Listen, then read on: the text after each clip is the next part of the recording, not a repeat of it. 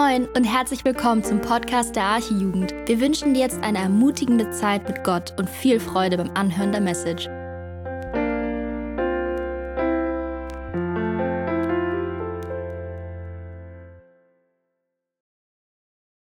Dankeschön für die Zeit des Lobpreises, für all das, was wir schon erleben durften.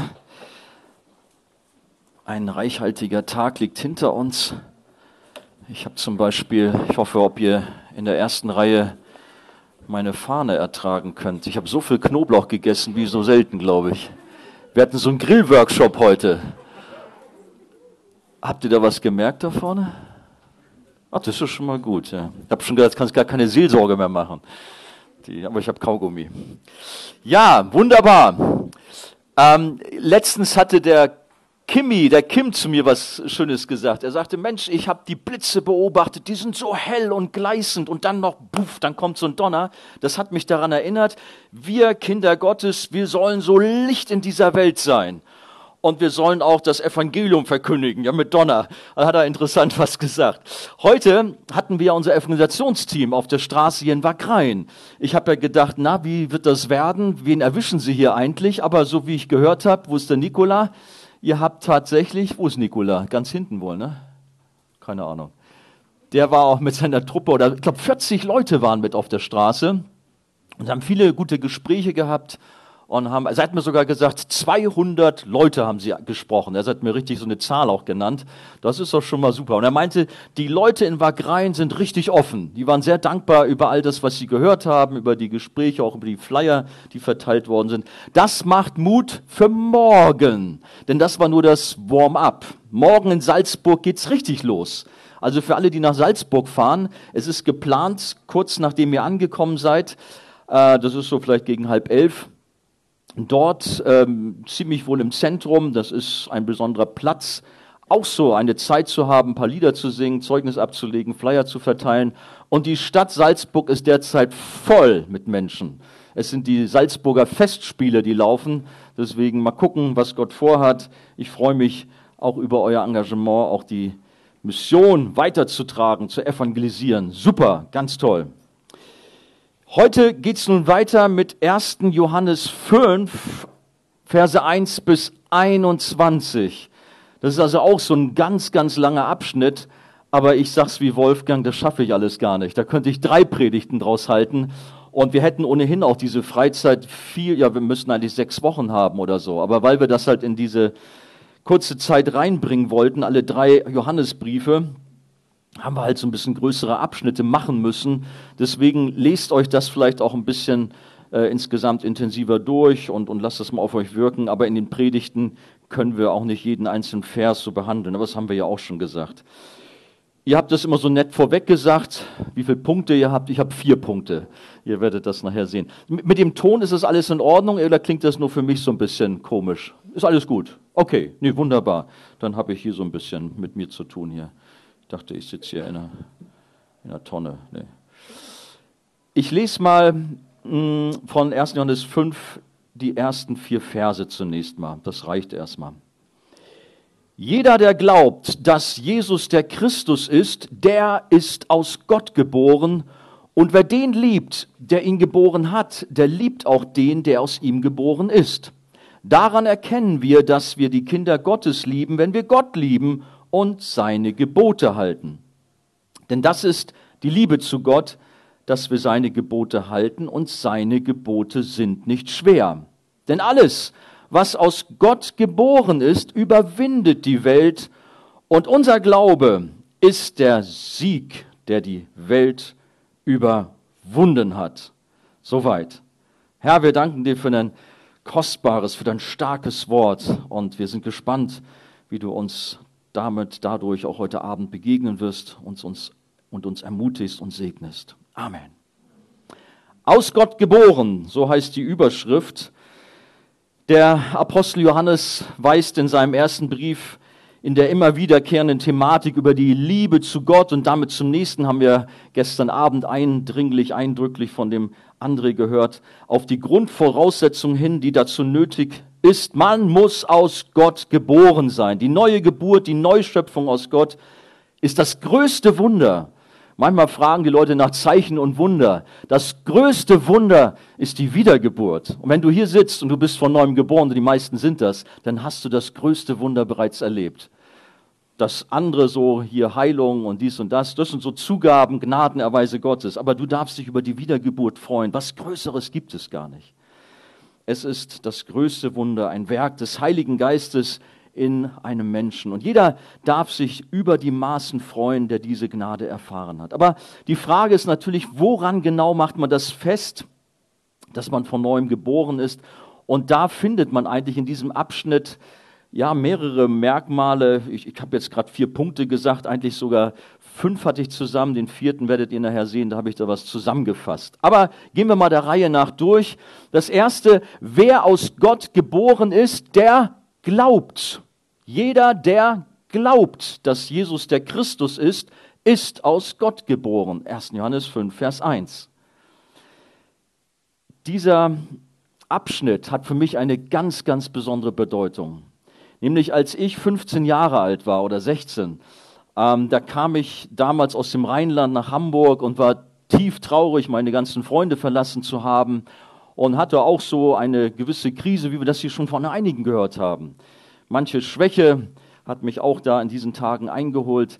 Ja, ich bin christlich aufgewachsen. Bis dahin hatte ich viele Freunde in meiner Heimatstadt. Fußball war so mein Leben.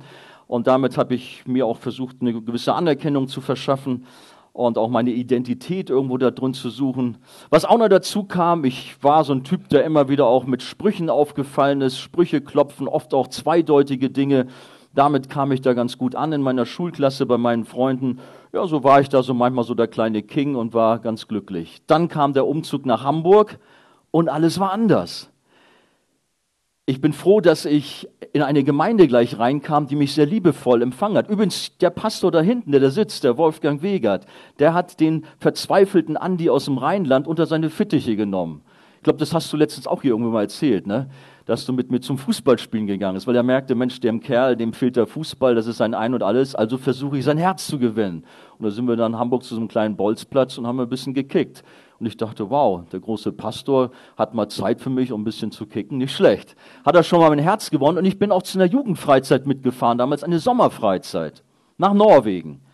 Da warst du übrigens auch dabei, oder ihr auch. Schwiegermama und ich weiß nicht, waren auch ein paar andere dabei. Ne? Ganz interessante Zeit, nicht so feudal wie hier, ihr glaubt gar nicht. Da haben wir uns am Fluss waschen müssen, es gab ein Plumpsklo und manchmal, wenn so ein Frechtags da war, wie ein Kumpel von mir, der hat dann manchmal die Tür von außen aufgemacht und so. Aber das waren so andere Geschichten. Ähm, war trotzdem alles in allem eine schöne Zeit. Was ich da aber erlebt habe, das hat mich echt gepackt. Ich dachte, naja, diese Gruppe in Hamburg, diese Arche-Jugend, den kannst, die kannst du genauso beeindrucken wie deine Kumpels da im Rheinland, in Andernach. Und habe ich auch so meine Sprüche geklopft. Gut, das mit dem Fußballspielen klappte ganz gut. Wir haben ein Spiel gehabt gegen die Norweger 1-1 und naja, ach, das lassen wir mal so, war ganz nett. Und dann bekam ich so ein bisschen Gegenwind von den Jugendlichen von euch, von euren Vorgängern damals. Also mit den Sprüchen kannst du nichts leiden. Das ganz lieb haben sie das gesagt. Aber haben da mir schon zu verstehen gegeben, das passt hier nicht rein. Unser Ein und Alles ist Jesus, der Glaube. Hm, da war ich so ein bisschen abgelöscht und kam ins Nachdenken, habe mich dann auch mehr mit der Bibel befasst, obwohl ich christlich aufgewachsen war. Und muss sagen, dann war es eine Predigt auch von Wolfgang Weger damals in der Arche, die mich so richtig gepackt hat. Da kam so ein Aufruf, ich habe dann noch meine Hand gehoben und habe mich aber nicht getraut, zur Aussprache zu gehen. Das hieß dann kommt und kommt nach vorne nachher und wir beten miteinander. Da hatte ich nicht den Mut zu. Ich bin dann abgedampft nach Hause und habe das mit mir selber so ausgemacht. In der Folge, man kann sagen, es waren so ein paar Monate vergangen äh, oder waren ein paar Monate, wo ich immer wieder am Überlegen war, wie ist es eigentlich mit dir? Ja, du, du liebst doch Gott, aber irgendwie, ja, ist es das jetzt? Ich habe irgendwie einen Knall erwartet oder irgendwas, ich weiß es nicht. Irgendwie war ich da nicht so glücklich mit und war sehr, sehr am Fragen. Hab die Bibel gelesen, hab gebetet. Und mir ging es eigentlich so ein bisschen wie dem Martin Luther. Ja gut, ich will mich nicht Martin Luther vergleichen. Aber der Martin Luther hatte so ein Aha-Erlebnis mit, mit Römer, was war das, 1,17 glaube ich, ne? Dieses Wort, äh, also der, der Gerechte wird aus Glauben leben und das hat sein ganzes Leben verändert. Wisst ihr, was mein Leben verändert hat? 1. Johannes 5, Vers 1. Jeder, der glaubt, dass Jesus der Christus ist, ist aus Gott geboren. Als das so richtig in mein Herz gefallen ist, da als Teenager, da gab es in mir eine Explosion. Ich bin zusammengebrochen. Ich weiß es noch da in meinem kleinen Zimmer. Ich habe Rotz und Wasser geheult, habe nochmal so richtig Buße getan über die Dinge, die ich falsch getan hat und, und ja über mein ganzes Leben und habe dann auch im gleichen Atemzug erlebt, wie Gott in seiner großen Güte und Gnade mir Frieden schenkt und wie ich Annahme erfuhr und wusste, ich bin angekommen. Ich bin ein Kind Gottes. Ich bin aus Gott geboren. Das, was wir hier auch schon behandelt haben, das war mir dann ganz, ganz klar, ganz sicher. Ja, das ist das Thema auch jetzt hier, dass man wissen darf, wer aus Gott geboren ist, der glaubt. Und diesen Glauben, den durfte ich empfangen. Wir hatten ja, äh, wir hatten, doch letztens hatten wir in, in unserer Johannes-Evangeliumsbetrachtung ähm, auch die Geschichte von Jesus mit Nikodemus. Ich weiß gar nicht, das war, glaube ich, Joshi, du hast das Thema, glaube ich, gemacht, ne? Johannes 3. Da haben wir so eine Geschichte mit so einem jüdischen Theologen namens Nikodemus, der auch so manche Frage hat. Und Jesus antwortet ihm, wahrlich, wahrlich, ich sage dir, wenn jemand nicht von neuem geboren wird, so kann er das Reich Gottes nicht sehen. Der Typ dachte, ich hab's drauf, ich bin der Lehrer Israels. Aber eigentlich hat er gar nichts verstanden. Und Jesus macht ihm das deutlich und zeigt diesem armen Mann seinen Zustand, dass er, dass er verloren ist, dass er von neuem geboren sein muss. Ja, er kannte zwar die heiligen Schriften, aber ihm fehlte der rettende Glaube. Beim Thema Wiedergeburt, Neugeburt, da geht es natürlich nicht um Reinkarnation. Das wird sicherlich von hier, von euch keiner falsch verstehen, ähm, wenn man den Begriff Wieder- oder Neugeburt hört. Aus Gott geboren oder von neuem geboren zu sein, das heißt, das haben wir auch schon gehört, dass zu unserer alten Natur eine neue Natur, eine neue Gesinnung uns eingepflanzt worden ist durch die Gnade Gottes. Und das ist ein großes, wie ich schon sagte, übernatürliches Wunder gewesen. Und nur Gott kann diese geistliche Neugeburt wirken. Es ist ein gewaltiger Schöpfungsakt, in dem Gott Menschen die inneren Augen öffnet, sodass sie glauben. Und dieser rettende Glaube, so finden wir es zum Beispiel im äh, Epheser 2, Vers 8, das ist ein Geschenk des Himmels, eine Gabe Gottes. Nicht, dass wir auf die Idee kommen, naja, dieser Glaube ist irgendwie meine meine Leistung, die ich bringen muss, damit Gott irgendwie aus Gnade mir dann, ja, also die Gnade ist dann seine Antwort, ist dann die Belohnung dafür. So hört man das in manchen Kreisen. Nein, der Glaube, selbst der Glaube ist ein Geschenk von Gott. Die Bibel sagt in Johannes 3, 27, ein Mensch kann nichts empfangen, es sei ihm denn vom Himmel gegeben. Alles, alles, was du bekommst, alles, was du an Gaben hast, das kommt vom Himmel. Man kann sich nicht selbst zu einem neuen Menschen machen. Man kann sich nicht eine neue Gesinnung mit eiserner Disziplin anerziehen oder den Glauben in einem Abendkurs erlernen. Wie dem Glaubensgrundkurs in der Arche, da sage ich das manchmal, ich freue mich ja, wir haben derzeit viel, viel Zulauf in den letzten beiden Kursen, immer über 50 Leute. Das war sehr ergreifend. Aber auch da konnten wir zwar viele Grundlagen legen, mit den Menschen über den Glauben sprechen, aber ich konnte das nicht bewirken, dass eine neue Geburt da entsteht. Das konnte nur Gott machen. Und ich bin auch froh und dankbar, dass er das immer wieder auch tut in unserer Gemeinde. Wir sehen das auch bei den Taufen, wie Menschen auch zu Jesus finden, auch viele junge Menschen. Habe übrigens schon von einigen gehört, dass sie gerne beim nächsten Mal dabei sein wollen. Freue mich darüber. Meldet euch gerne dazu an. Aber so gibt es immer wieder Menschen, die meinen auch, ja, durch Anstrengung, durch das Halten von Regeln bis hin zu Äußerlichkeiten, sich irgendwie den Himmel damit erkaufen zu wollen. Das funktioniert so nicht sondern wir brauchen eine Veränderung unseres Herzens. Und wir haben ja schon eindrucksvolle Zeugnisse gehört, wie das geschehen ist. Wir lesen beispielsweise von der ersten Gläubigen in Europa, das war die Purpurhändlerin Lydia, eine erfolgreiche Geschäftsfrau, dass der Herr ihr das Herz auftat. Apostelgeschichte 16, 14. Gott in seiner Gnade hat diese Frau Lydia gesehen und hatte ihr das Herz aufgetan. Ohne diesen himmlischen Eingriff wäre ein Mensch weiter tot in seiner Sünde und Schuld und würde niemals von sich aus selbst nach Gott fragen. Römer 3, ich glaube, den hatte auch der André schon zitiert, das ist eigentlich so ein Kapitel, das führt uns die Hoffnungslosigkeit des Menschen vor Augen. Alle durch die Bank haben gesündigt, alle haben keine Chance mehr. Sie fragen auch gar nicht nach Gott, sie sind verloren. Aber da ist die Kraft Gottes, die die härtesten Steinherzen verändert oder besser noch herausnimmt und ein neues Fleisch in das Herz einpflanzt. So hat es der Prophet Ezekiel, Kapitel 36, Verse 26 bis 27 finden wir das. Es ist ein gewaltiger Akt, wenn Gott einen geistlich Toten lebendig macht. Einen Toten, da, den kannst du rütteln und schütteln, den kannst du sonst was für Vorträge halten. Er ist tot. Genauso ist es mit meinem geistlichen Toten, wenn du mit ihm über geistliche Dinge sprechen müsst. Aber wenn unser Vater im Himmel diesen chirurgischen Eingriff vornimmt, dann schafft er etwas Neues, dann schenkt er eine neue göttliche Natur und er implantiert sein Gesetz in ein Menschenherz hinein. Und dann erleben wir, dass der von Gott geschenkte Glaube nicht nur ein so ein bloßes Fürwahrhalten ist, sondern es ist eine tiefe, unumstößliche Gewissheit, die wir empfangen dürfen. Nämlich eine Gewissheit, dass Jesus Christus Gottes Sohn ist und für uns durch sein Blut am Kreuz die Schuld bezahlt hat und dass wir dadurch gerettet sind.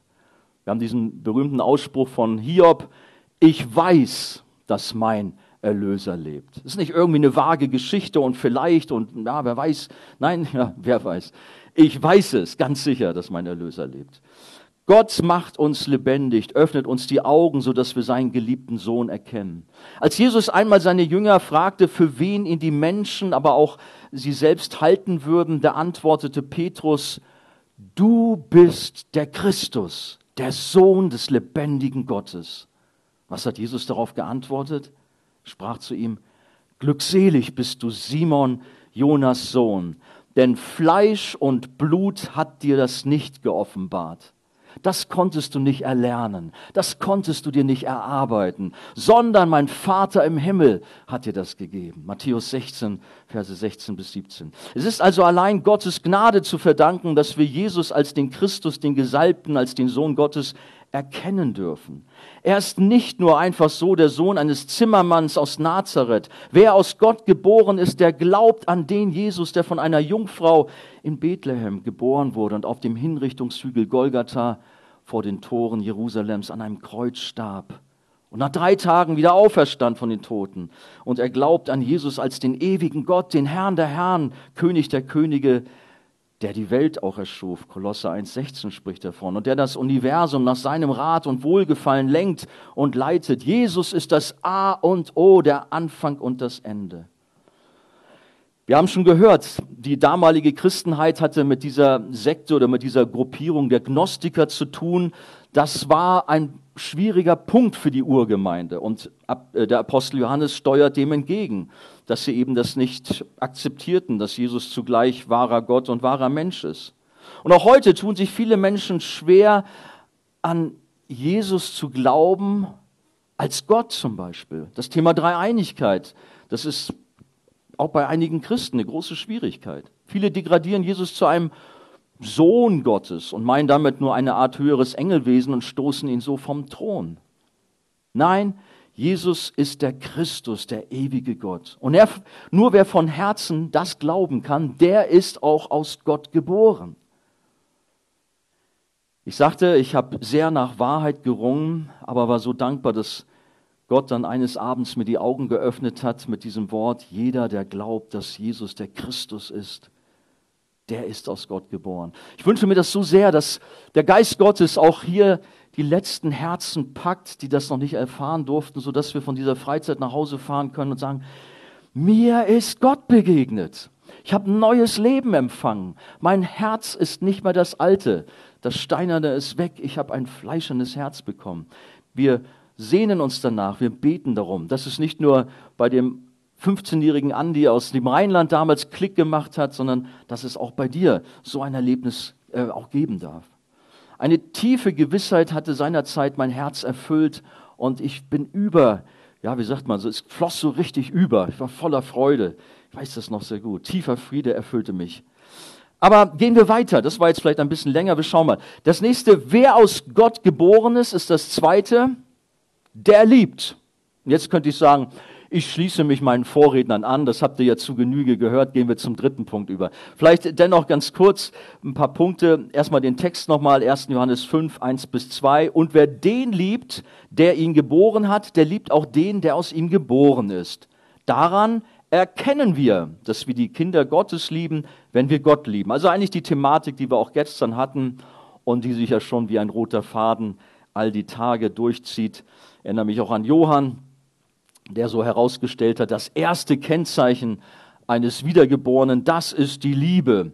Wer aus Gott geboren ist, der liebt den himmlischen Vater, aber damit auch seinen Nächsten und besonders seine Glaubensgeschwister. Hier wird die Liebe sehr praktisch, fordert uns heraus. Ja, manchmal, wir machen viele Worte, aber wie heißt es in der Schrift auch in Jakobus 1, seid aber Täter des Wortes und nicht bloß Hörer, die sich selbst betrügen. Das gilt auch bei dem Thema Liebe üben. Vielleicht bei der Gelegenheit, hier können wir auch ganz praktisch werden mit unseren Kuverts, dass wir da auch zeigen, dass wir jemand anders lieb haben, ein Wort der Ermutigung da hineinstellen und auch so ein bisschen äh, auferbauend füreinander wirken. Wenn jemand sagt, das hatten wir, ich liebe Gott, hasst doch seinen Bruder, so ist er ein Lügner und so weiter, das sind Worte, die uns herausfordern. Leider ist es oft so, und ich habe im Laufe meines Lebens in vielen Gemeinden so viel Streitigkeiten, so viel Spaltungen, so viel ja, Chaos erlebt, nicht in der Arche, da ist immer alles gut. In der Arche manchmal gibt es auch manchmal Streit und wo man sagt, Menschenskinder, wir sind doch Kinder Gottes, was ist denn los hier? Da wundert man sich. Warum regt man sich so auf über so Kleinigkeiten? Über Stilfragen, den Lobpreis, die Musik, über, ach, was weiß ich, die Kleidung und all solche Dinge. Die Gemeinde ist die von Jesus geliebte Braut, ist der Leib unseres Herrn, ist der Tempel Gottes. Und diese Gemeinde sollen wir doch lieb haben und auch dort praktische Liebe ausüben. Dann wird das doch alles viel besser werden. Manchmal ist es so widersprüchlich, da redet man viel von der Liebe, vielleicht in der Gemeinde sieht es auch noch so aus, als wenn das alles so stimmt, aber zu Hause ist viel Not, viel Zerrüttung. Auch das habe ich in meinem Leben oftmals fahren dürfen in meinem Elternhaus, war manchmal nicht so einfach. Deswegen, ich sage das mal so auch als eine, eine, eine Ermutigung an euch. Hier vor euch steht auch nicht jemand, der äh, alles perfekt so hatte. Da war auch manche Not aber ich bin Gott so dankbar, wie er geholfen hat, wie er mir selber auch eine liebe Familie geschenkt hat. Das ist nicht mein Verdienst. Alles Gottes Gnade. In der Liebe, da dürfen wir weiter wachsen, aber wie gesagt, das haben wir zu Genüge, glaube ich, schon gesprochen, da kann ich ein bisschen abkürzen. Das Dritte, wer aus Gott geboren ist, der ist gehorsam. Es ist Gottes Gebot, einander zu lieben. Es ist also Gehorsam gefordert, einander zu lieben. Wer aus Gott geboren ist, der befolgt nicht nur das Gebot der Nächstenliebe, sondern der liebt alle Gebote, das komplette Gesetz Gottes. Wie haben wir hier in unserem Text? Daran erkennen wir, dass wir die Kinder Gottes lieben, wenn wir Gott lieben und seine Gebote halten. Denn das ist die Liebe zu Gott, dass wir seine Gebote halten und dann hört mal, und seine Gebote sind nicht schwer. Ja, das ist auch so eine Sache. Ja, ich liebe Jesus. Vielleicht sogar so ein Ausdruck, ich brenne für Jesus. Aber dann schaust du vielleicht in das Leben rein und denkst du, Moment mal, irgendwie stimmt doch da was nicht. Wir sollen doch das Böse hassen, wir sollen die Sünde ausmerzen aus unserem Leben, wir sollen ja das Fleisch töten. Aber da gibt es vielleicht liebe Mitchristen oder sie nennen sich so, ja, da ist fast so ein Doppelleben da. Und, und sie machen so ein falsches Spiel, wo wirklich gerade dieser Punkt überhaupt nicht sichtbar ist. Sie sollen doch gehorsam sein dem Wort Gottes gegenüber. Aber sie rebellieren. Sie haben immer ihren eigenen Glauben, den sie sich zusammenbasteln. Und das ist manchmal eine große Not, wenn ich so an Paul Washer denke, der hat das schon manches Mal auf den Putz gehauen, weil er eben da so diesen Widerspruch entdeckt hat in manchen christlichen Kreisen. Dies ist kein Druck, kein mühsamer Kampf. Es geht da nicht um Gesetzlichkeit und fromme Leistung, womit man womöglich auch in Werkegerechtigkeit verfällt. Es ist vielmehr hiermit gemeint, wenn man gehorsam sein will, also die, die Liebe und Dankbarkeit zu Gott, die sich in der Freude widerspiegelt, ihm in Hingabe und Leidenschaft zu dienen und ihm nachzufolgen und ein Leben der Heiligung zu führen. Also nicht so, ja, Andi, jetzt durch die Hintertür gibt es also doch noch den erhobenen Zeigefinger und jetzt kriegen wir noch einen verpasst. Nein, wir haben so viel davon gehört, wie wir als Kinder Gottes geliebt sind und wie der Vater im Himmel uns umsorgt, für uns da ist. Aber es gehört eben auch dazu, Kennzeichen eines Wiedergeborenen, er ist gehorsam. Er unterstellt sich dem Willen Gottes. Er liebt ja seinen Vater, er liebt Jesus und er macht dann gerne doch das, was die Schrift sagt und ist begierig, mehr davon zu hören und auch mit Leidenschaft Jesus nachzufolgen. Und wir haben hier das Wort, seine Gebote zu halten, ist letztlich auch nicht schwer, weil es unserer neuen Natur entspricht. Wenn wir Gott lieben, dann wollen wir seinen Willen befolgen. Johannes 14, 21 steht, wer meine Gebote festhält, sagt Jesus, und sie befolgt, der ist es, der mich liebt. Also manchmal, da wird viel geredet und ja, ich liebe Jesus und so. Aber wenn du dann in das Leben hineinschaust, da sind dann so viele Ungereimtheiten, dann kann da was nicht stimmen. Und dann dürfen wir uns auch prüfen, ob wir auch wirklich im Glauben sind. Oder prüfen wir auch, uns auch am Beispiel der Gebote Gottes, ja, allen voran die zehn Gebote. Das erste Gebot, dass wir keine anderen Götter neben Gott haben sollen, 2. Mose 20.3. Wie ist es da? Unser Wohlstand, unser liberales Denken, das haben uns viele Götzen unserer Häuser gebracht. Und das Schlimme ist daran, dass man es manchmal auch gar nicht merkt. Deswegen ist es immer wieder gut, auch mal zu schauen, wie sieht es bei mir aus? mit all den sozialen äh, Medien und, und Beschäftigungen, die wir haben, Playstation und, und, und. Wir können ja, ganz schön ordentlich unsere Zeit verschwenden. Die Prioritäten sind manches Mal verrutscht und wir brauchen auch der gegenseitige Korrektur, Ermahnung, dass wir uns helfen, dass wir eben nicht materielle Dinge über unseren Herrn stellen. Beim anderen ist es vielleicht nicht soziale Medien oder Spiele, sondern der Beruf, die Freunde, alles kann einem zu einem Götzen werden. Man muss da wirklich aufpassen. Es gibt verschiedene andere Themen, vielleicht das nochmal herausgegriffen. Du sollst nicht Ehe brechen, haben wir auch in den zehn Geboten. Naja, das geht mich ja nichts an, ich bin ja noch gar nicht verheiratet. Aber ich weiß von so vielen Gesprächen, wie wir auch da Anfechtung erleben. Pornografie und Selbstbefriedigung, alles, was damit zusammenhängt, die Gedanken, die sich überschlagen und Lust, Begierde da ist. Und wir sagen oft, ja, die Jungs haben da in der ersten Regel mit zu tun. Nein, nein, mittlerweile ist das leider nicht mehr so. Auch die Mädchen haben da viele, viele Kämpfe, wie ich weiß und wie ich auch schon manches Mal auch gelesen habe, auch aus manchen Studien äh, von, von ja, gläubigen Menschen, die das auch ermittelt haben. So will ich mal sagen, da ist große Not auch, vielleicht auch unter uns und wir wollen auch da immer wieder zu Gott kommen und ihn bitten, auch zu helfen, dass wir auch in diesem Bereich Gott gehorsam sind und ihm folgen. Gehorsam gegenüber Jesus ist absolut notwendig. Jesus sagt, das ist Liebe, dass wir nach seinen Geboten wandeln. Da kommen wir noch zu. 2. Johannes ist das nämlich, im 2. Johannesbrief, äh, Vers 6 steht das. Wo stehst du? Wie sieht deine Beziehung zu Jesus aus? Du hast jetzt, ja, haben wir jetzt die Mitte der Freizeit, dann haben wir schon überschritten. Was hat das mit dir gemacht, all das, was du hier gehört hast? Ist das reingegangen in dein Herz? Hat es Veränderung gewirkt? Gut, wir merken das, dass hier und da Dinge aufbrechen. Aber vielleicht bist du auch hier und es ist so ein bisschen an dir abgeprallt oder rein und wieder raus. Deswegen möchte ich dich einladen, auch offen zu sein, auch diese Themen an dich heranzulassen, wenn du es noch nicht getan hast. Es gibt ernste Worte aus dem Matthäusevangelium Kapitel 7, die Verse 21 bis 23, die wir auch schon erwähnt haben, die uns wachrütteln mögen bei dieser Thematik, wenn wir den Willen Gottes eben mit Füßen treten. Jesus sagt dort, es werden nicht alle, die zu mir sagen, Herr, Herr, in das Himmelreich kommen, sondern wer? Sondern die den Willen tun meines Vaters im Himmel. Es gibt leider viele Mitläufer, viele Namenchristen, und die sind nicht nur in den Landeskirchen zu finden, sondern leider auch in evangelikalen Gemeinden. Und es wäre tragisch, wenn wir so jemand auch unter uns hier haben, wo wir so intensiv auch über diese ganzen Themen sprechen und du womöglich irgendwie dich dem entziehst und dicht machst und davon nicht wissen willst, möchte dir wirklich Mut machen, dass du wirklich Jesus suchst, wenn er nicht dein Herr ist, dass du umkehrst auch von falschen Wegen. Jesus sagt, liebt ihr mich, so haltet meine Gebote. Johannes 14, 15. Wenn du aus Gott geboren bist, dann liebst du Gottes Gebote. Dann ist es dein Herzensanliegen, auch für Jesus zu leben und nach seinem Willen zu leben. Es ist eine Freude, eine Lust im Gehorsam nach dem Wort Gottes und zu seiner Ehre zu leben. Das ist auch das Thema Ehrfurcht vor Gott, die Furcht des Herrn, all diese Themen, dass wir da nicht nachlässig und locker und lässig, naja, sondern wirklich wissen, wir haben es mit dem lebendigen Gott zu tun, mit der Majestät, mit dem Herrn unseres Lebens.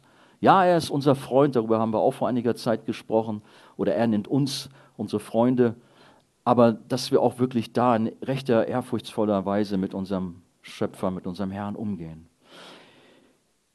Das nächste, wer, und da sind wir auch eigentlich schon beim letzten Punkt, wer aus Gott geboren ist, der überwindet.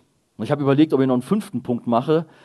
Äh, wer, wer äh, aus Gott geboren ist, der sündigt nicht. Das kommt nämlich auch noch im Text drin vor, ein äh, bisschen später in unserem Kapitel. Da habe ich gesagt, ach komm, fass das zusammen. Wer aus Gott geboren ist, der überwindet und sündigt nicht. Denn alles, was aus Gott geboren ist, überwindet die Welt, steht in unserem Abschnitt. Das sind die Verse 4 und 5. Überwindet die Welt und unser Glaube ist der Sieg, der die Welt überwunden hat. Ja, jetzt habe ich gerade gesagt, Mensch, da sind manchmal auch ganz schöne Herausforderungen. Und wir merken das ja hier in den offenen Gesprächen. Übrigens, ich finde das super, dass ihr auch nicht irgendwie in den Kleingruppen, ich höre das ja, wie ihr auch da ganz offen sprecht und auch kein Blatt vor den Mund nehmt. Deswegen auch das, was ich gerade sagte, von wegen äh, sexuelle Lüste und Pornografie und diese Dinge, das erlebe ich da ja auch. Und es ist gut, wenn wir das auspacken. Nicht nur voreinander, sondern letztlich ans Kreuz bringen. Aber was ich sagen wollte, wie oft fühlen wir uns eben nicht als Sieger oder als solche, die überwinden, sondern wir fühlen uns als Loser. Und wir werden überwunden von der Sünde. Da sind diese sexuellen Gedanken und Selbstbefriedigung, Pornografie und, oh Mann, wir haben es alles nicht im Griff scheinbar, so klingt das doch so. Nein, Christen sind Sieger. Sie leben in der Kraft des Heiligen Geistes und im Bewusstsein, dass Jesus durch das Kreuz und die Auferstehung über Sünde und Tod gesiegt hat. Glaubt ihr das? Seid ihr noch da? Nicht die Sünde hat den Sieg, sondern Jesus hat den Sieg in unserem Leben. Wer aus Gott geboren ist, der wird nicht mehr von der Sünde beherrscht, sondern er überwindet die Welt. Er schwimmt gegen den Strom einer gottlosen Gesellschaft. Die Welt, die sich gegen die Gebote Gottes auflehnt und sie sogar auf den Kopf stellt, wenn wir jetzt an Gender denken und all diesen Kram. Die Welt ist voller Bosheit, Ungerechtigkeit und macht es den Christen oft schwer. Ja, da ist auch immer wieder die Gefahr, dass Christen versagen und sich vom Zeitgeist einlullen, beeinflussen lassen. Und manch einer ist geschwächt, weil sein Glaubensleben Schaden genommen hat. Ohne den Glauben an unseren Herrn, der den Sieg am Kreuz errungen hat, wären wir in der Tat verloren und hätten keine Hoffnung. Aber durch den lebendigen Glauben, durch den Christus, der in uns lebt, können wir siegreich bestehen und auch den Druck und die Härte von Menschen, die sich gegen uns stellen, aushalten. Ich denke da besonders an Glaubensgeschwistern in Ländern der Verfolgung. Wenn ich da manchmal diese Geschichten auf mich wirken lasse, denke ich, Mensch, wie gut haben wir es doch. Aber Gott wirkt auch dort in diesen Ländern, islamischen Ländern zum Beispiel, in Ländern wie Nordkorea. Gott gibt seinem Volk Kraft, Überwinderkraft und lässt sie als Überwinder, auch teilweise als Märtyrer in die Herrlichkeit des Himmels eingehen. Ja, da ist natürlich unser täglicher Kampf mit der Sünde und wir versuchen vielleicht mit allerlei Anstrengungen und Tricks in eigener Kraft zu überwinden, bis wir merken, dass wir das so rein aus dem Fleischlichen nicht schaffen. Ohne Christus sind wir doch verloren, wenn wir uns auf uns selber verlassen müssten. Aber wie gut, dass wir unseren Herrn haben, dass wir auf das Kreuz blicken dürfen. Das Kapitel 6 im Römerbrief ist dafür ein wunderbares Kapitel, dass wir auf Jesus, unseren Sieger, unseren Erretter schauen dürfen. Oft sieht es in unserem Leben eher nach Niederlage oder ein Unentschieden aus, aber dann dürfen wir auf den siegreichen, erhöhten Christus am Kreuz blicken und dadurch neue Zuversicht bekommen und erkennen, dass wir letztlich doch die Sieger sein werden. Und so kommt der Apostel Johannes auch zu folgender Aussage. Wir springen ein bisschen Vers 18. Wir wissen, dass jeder, der aus Gott geboren ist, nicht sündigt, sondern wer aus Gott geboren ist, der bewahrt sich selbst und der Böse tastet ihn nicht an. Ja, aber Moment, das sind doch schon die ganzen Attacken. Ja, aber Gott hat letztlich dann doch immer die Kontrolle und steht über allem. Ja, wir haben ein Leben hier auf der Erde noch mit manchen Sünden zu kämpfen, aber unser Gott ist der Sieger in unserem Leben. Der Martin Luther hat gesagt, was ist seltsamer als dies? Die Gläubigen wachsen nach oben, wenn sie nach unten geschlagen werden. Sie vermehren sich, wenn sie vermindert werden. Sie überwinden, wenn sie unterworfen werden. Sie kommen herein, wenn sie hinausgeworfen werden. Sie siegen, wenn sie besiegt werden. Und so großartig handelt unser Gott auch heute, nicht nur zur Zeit von Martin Luther vor 500 Jahren, sondern auch heute. Wie oft hat man schon die Gemeinde Jesu ja, für tot gehalten. Ja, die war lau geworden, da war der Tod im Topf. Aber dann kam der Heilige Geist mit Macht und ihr müsst mal so bestimmte Erweckungsgeschichten lesen, wie Menschen erfasst worden sind, irgendwie bei der Feldarbeit oder an der Werkbank oder wo auch immer, und der Geist Gottes ihr Herz gepackt hat, entweder zum ersten Mal, dass sie Buße taten und von neuem geboren worden sind, oder eine Erfrischung erlebten und zurückgekommen sind zum lebendigen Glauben. Gott ist der Sieger. Er hat die Geschichte im Griff. Jesus sagt, in der Welt habt ihr Angst, aber seid getrost. Ich habe die Welt überwunden. Johannes 16, 33. Dadurch, dass Kinder Gottes sich an Jesus, an das Evangelium halten, leben sie im Sieg und nichts kann sie auch davon abbringen. Ich habe vorhin schon ähm, Römer 6 kurz erwähnt. Wir dürfen wirklich erleben, auch wie Gott auch, auch bei uns ist und wie er uns äh, auch, auch, immer wieder auch durchträgt. Das heißt, warte mal, ich komme da gleich ein bisschen später, sehe ich gerade nochmal drauf zu sprechen. Ähm, das, wir sind auf der Seite des Siegers. Jesus ist der, der für uns überwunden hat. Manches Mal ist es ein Kampf, aber wir haben hier gelesen, wir sollen auch festhalten oder auch beharren, heißt es da. Und das dürfen wir tun durch die Gnade Gottes. Und wir dürfen letztlich auch diesen guten Kampf des Glaubens auch als Sieger beenden. Nun gibt es Verse, Philippa 2 habe ich da mal rausgesucht, ihr kennt das alle. Da schreibt der Paulus, schaffet eure Seligkeit mit Furcht und Zittern.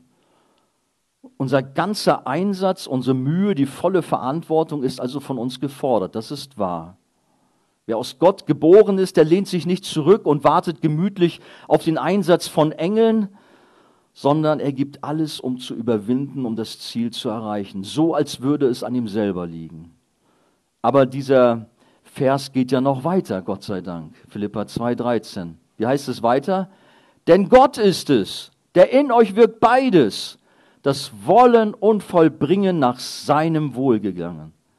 Auch wenn wir alles gegeben und gekämpft haben, so ist es nicht unser Verdienst, sondern allein Gottes Gnade, die uns zu Überwindern macht. Jesus ist nicht nur der Anfänger unseres Glaubens, sondern auch der Vollender unseres Glaubens, finden wir in Hebräer 12,2. Ich weiß mal, wir hatten mal eine Freizeit als Archegemeinde ähm, oder so einen Missionseinsatz, da sind ein paar andere Christen mitgekommen. Das hat mich mal sehr schockiert. Wir kamen in eine Diskussion rein, da sagten sie mir, ja, Jesus hat am Kreuz einen Sieg errungen und damit hat er uns auf die Bahn gestellt und jetzt liegt es an uns, das Ziel zu erreichen. Und dann merkte ich, oha, mal gucken, ob es denn auch reicht und so. Das ist natürlich ein armseliger Glaube. Ne? Das ist also Krampf, mehr Krampf als siegreich. Nein, wir haben dann diesen wunderbaren Vers, Jesus ist der Anfänger und auch der Vollender des Glaubens. Alles, was dazwischen ist an Schwierigkeiten in unserem Lauf des Glaubens, dürfen wissen, Jesus ist dabei und überlässt uns nicht selbst und dem Spielball des Zufalls oder so. Nein, sei unbesorgt. Gott bringt dich ans Ziel. Sein Werk am Kreuz hat für uns eine effektive, eine vollkommene, eine ewige Erlösung bewirkt, so wie es in Hebräer 9, Vers 12 heißt. Sein Werk ist vollbracht. Jesus hat aufgerufen, ausgerufen, es ist vollbracht. Nicht irgendwie, ja, mal gucken, was jetzt passiert. Es ist nicht vage und auch nicht an irgendwelche Bedingungen geknöpft. Was Jesus getan hat, ist rechtskräftig und absolut. Als Kinder Gottes sind wir gerechtfertigt. Wir dürfen in einen Stand treten als Sohn, als Tochter. Wir haben darüber gesprochen. Auf dem Weg der Nachfolge haben wir nicht nur Glaubensgeschwister, die uns stützen und stärken, sondern wir haben natürlich Jesus selber, der als unser hohe Priester und Anwalt beständig vor dem Vater für uns eintritt, damit wir überwinden und einmal bei ihm sein werden. Hebräer 7, 25 so eine Stelle und natürlich Johannes 17, 9. Jesus sagt, ich bitte für sie und bitte nicht für die Welt, sondern für die, die du mir gegeben hast, denn sie sind dein. Wir sind Gottes geliebte Schafe, die hat er uns ja, mit seinem Blut erkauft. Oder dann in Lukas 22 sagt er, ich habe aber für dich, das ist der Petrus, gebeten, dass dein Glaube nicht aufhöre. Und wenn du dereinst dich bekehrst, so stärke deine Brüder. Der gute Hirte, der hat seine Schäfchen im Blick und sorgt für sie. Einen besseren Fürsprecher als Jesus gibt es nicht, denn der Sohn wird ganz sicher von seinem Vater erhört werden. Das können wir, das können wir glauben. Und das ist die Garantie, die uns diese Sicherheit gibt, denn auf uns selber können wir uns niemals verlassen. Aber Jesus macht keine halben Sachen. Er wird das angefangene Werk in uns vollenden, Philippa 1,6. Unser Vater passt auf seine geliebten Kinder auf und bewahrt sie für die Ewigkeit. Ich hatte hier schon Gespräche auf der Freizeit, dieses berühmte, äh, diesen Abschnitt in Johannes 10. Niemand wird sie aus meiner Hand reißen. Jesus sagt, ich und der Vater sind eins, also beide halten fest. Und ich weiß, dann kommen immer wieder, liebe Glaubensgeschwister, ja doch, ich kann mich da rauslösen. Das schockiert mich dann fast. Das grenzt ja schon fast an Blasphemie. Du kannst doch nicht, du kleiner Mensch, dich aus der Hand des lebendigen Gottes herausreißen und der Sohn und der Vater zusammenhalten dich fest. Was erlaubst du oder was denkst du, wer du bist? Nein, dein Heil ist sicher in Jesus Christus. Du wirst ganz, ganz sicher bei ihm sein. 1. Timotheus ähm, 1,12 spricht auch davon, wie wir bewahrt werden bis in Ewigkeit. Oder 1. Petrus 1.5, die ihr aus Gottes Macht durch den Glauben bewahrt werdet zur Seligkeit, die bereit ist, dass sie offenbar werdet zu der letzten Zeit. Und es gibt viele, viele andere Stellen. Aber was ist denn nun mit den Christen, die weggelaufen und Gott den Rücken gekehrt haben, die doch offensichtlich nicht überwunden haben, sondern von der Sünde über, äh, besiegt wurden? Warten wir mal ab. Wenn es wirklich Kinder Gottes sind, wenn es wirklich Wiedergeborene sind, dann wird Jesus sie zurückholen, diese verirrten Schafe. Und wir haben ja gerade gestern, hatten wir auch schon davon gehört, dass Jesus dann die Herde beiseite lässt und dem einzelnen Verstrickten hinterher läuft, sodass nicht eines verloren geht. Ich verspreche euch eins, hoch und heilig, alle wirklichen Kinder Gottes, alle Wiedergeborenen werden einmal im Himmel sein. Glaubt ihr das? Dann sagt mal Amen. Das ist ein ganz wichtiger Punkt. Es war auch für mich ein Befreiungsschlag in meinem Glaubensleben, das wirklich zu erfassen. Nein, wir dürfen wissen, unser Gott sorgt für uns und erhält und bewahrt uns. Seine Gnade ruht auf seinem Volk und Jesus wacht über seinem Eigentum. Wir sind geborgen in seiner Hand. Durch die Gnade Gottes, durch seine Bewahrung werden Gläubige zu Überwindern. Sie harren aus, erreichen das Ziel, die Herrlichkeit Gottes. Ja, sagt jemand, wenn das alles so einfach ist, dann kann man ja ohne Probleme sündigen oder weiter sündigen. Das ist so ein Gegenargument, was dann genannt wird. Aber da können wir mit Paulus antworten, was sollen wir nun sagen? Sollten wir in der Sünde verharren, damit die Gnade zunehme? Und dann kommt von ihm mal dieses berühmte, ja, das sei ferne. Kinder Gottes treten die Gnade nicht mit Füßen, sondern sie lieben ihren Herrn und seine Gebote, wie wir schon gesagt haben. Und Gott, der Vater, der Sohn und der Heilige Geist garantieren das Heil. Wer solche komischen Rückschlüsse zieht, da kann man schon fast sagen, der ist gar nicht wiedergeboren, wenn er auf so eine Gedanken überhaupt kommt. Nein, weil wir aus Gott geboren sind, werden wir überwinden und das Ziel erreichen und dürfen uns auf den Himmel freuen. Und jetzt vielleicht doch nochmal zu Römer 6 ganz kurz. Ich wollte das vorhin schon gesagt haben. Ähm, das ist so ein wunderbares Kapitel, was auch mir sehr geholfen hat, nicht fleischlich zu kämpfen, sondern auch einfach auf Christus zu vertrauen. Denn dort steht auch, wir sollen uns der Sünde für gestorben halten. Da hat mir mal so ein Bild geholfen, da war mal so ein Waldarbeiter, der wurde von einem riesen Grizzlybären attackiert. Was hat er gemacht? Ist er weggelaufen? Das wäre sein Tod gewesen. Hat er gekämpft so? Auch nicht. Da hätte er auch keine Chance gehabt. Es sei denn, er wäre. Nein, er hat sich totgestellt. Er hat sich flach auf den Boden gelegt, hat keinen Mucks mehr gemacht, hat sogar fast versucht, aufgehören zu atmen. Was hat der Bär gemacht? Bisschen gerüttelt, geschnüffelt und dann ist er abgehauen, brummend. Mist, doch kein Nix zu fressen. Aber so ist es mit der Sünde im Grunde. Halte dich der Sünde für gestorben. Ignoriere sie. Jesus hat für mich am Kreuz alles bezahlt. Er hat alles erledigt. Sünde will ich nichts mehr zu tun haben. Und Gott wird uns Gnade schenken, dass wir auf ihn blicken, nicht selber darum agieren und kämpfen und tun, sondern Jesus sehen, der am Kreuz alle unsere Sünde getragen hat. Wie gut ist das, wenn wir das wirklich auch erfassen. Noch einmal, wir sind nur Überwinder durch die Gnade Gottes, durch die Kraft dessen, der in uns wirkt. Römer 8, 37, aber in allem überwinden wir weit durch den, der uns geliebt hat. Und dann kommen wir in die Endphase. Ich bin jetzt wirklich gleich fertig. Zudem wartet auf die Überwinder noch eine himmlische Belohnung. Im Buch der Offenbarung finden wir ganz ermutigende Verheißungen.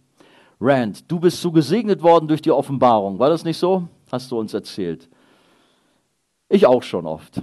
Mein Taufvers kommt zum Beispiel daraus. Da haben wir so Verse, zum Beispiel Offenbarung 3.5. Wer überwindet, der wird mit weißen Kleidern bekleidet werden. Und ich will seinen Namen nicht auslöschen aus dem Buch des Lebens. Und ich werde seinen Namen bekennen vor meinem Vater und vor seinen Engeln.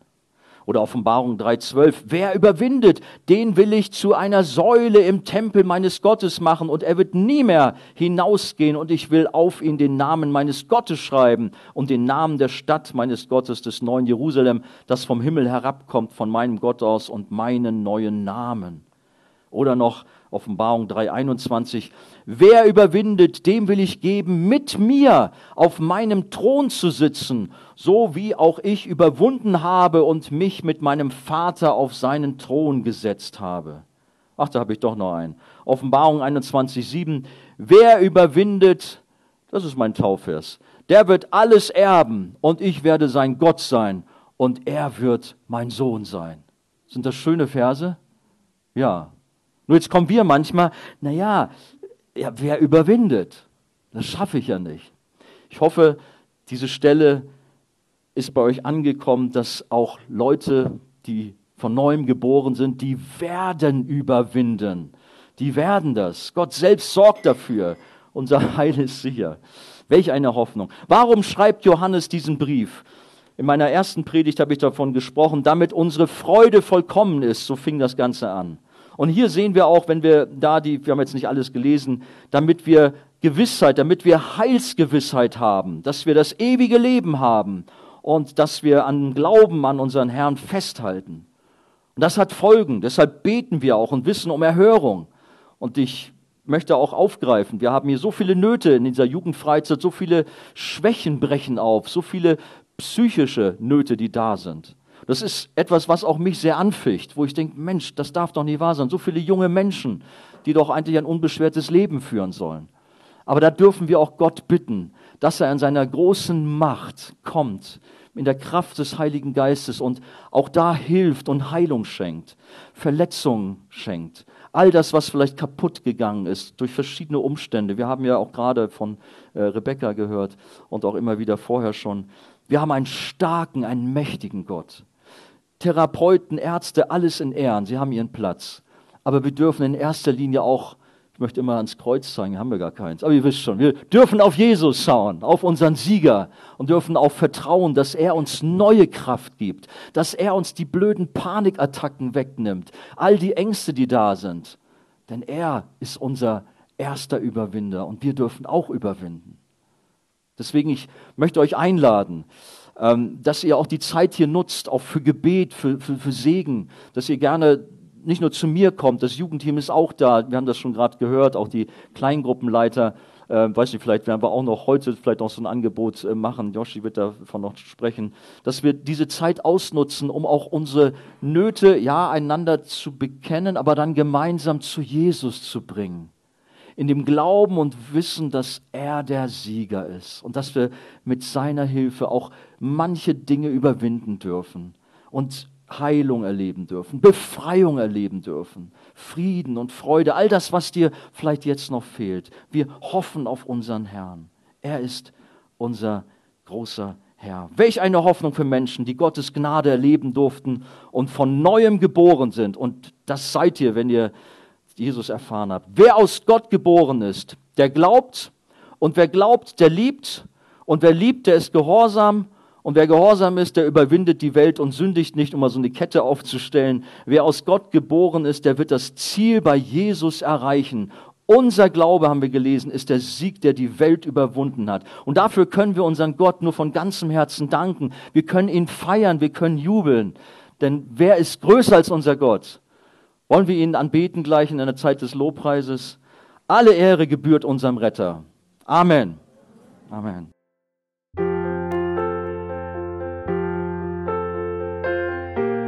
Wir freuen uns, dass du heute mit dabei warst. Wir als Archijugend sind fest davon überzeugt, dass Gott auch heute durch sein Wort spricht und hoffen, dass du ihn durch diese Predigt besser kennenlernen konntest. Weitere Beiträge von uns findest du auch auf unseren Social-Media-Kanälen oder unter archijugend.de.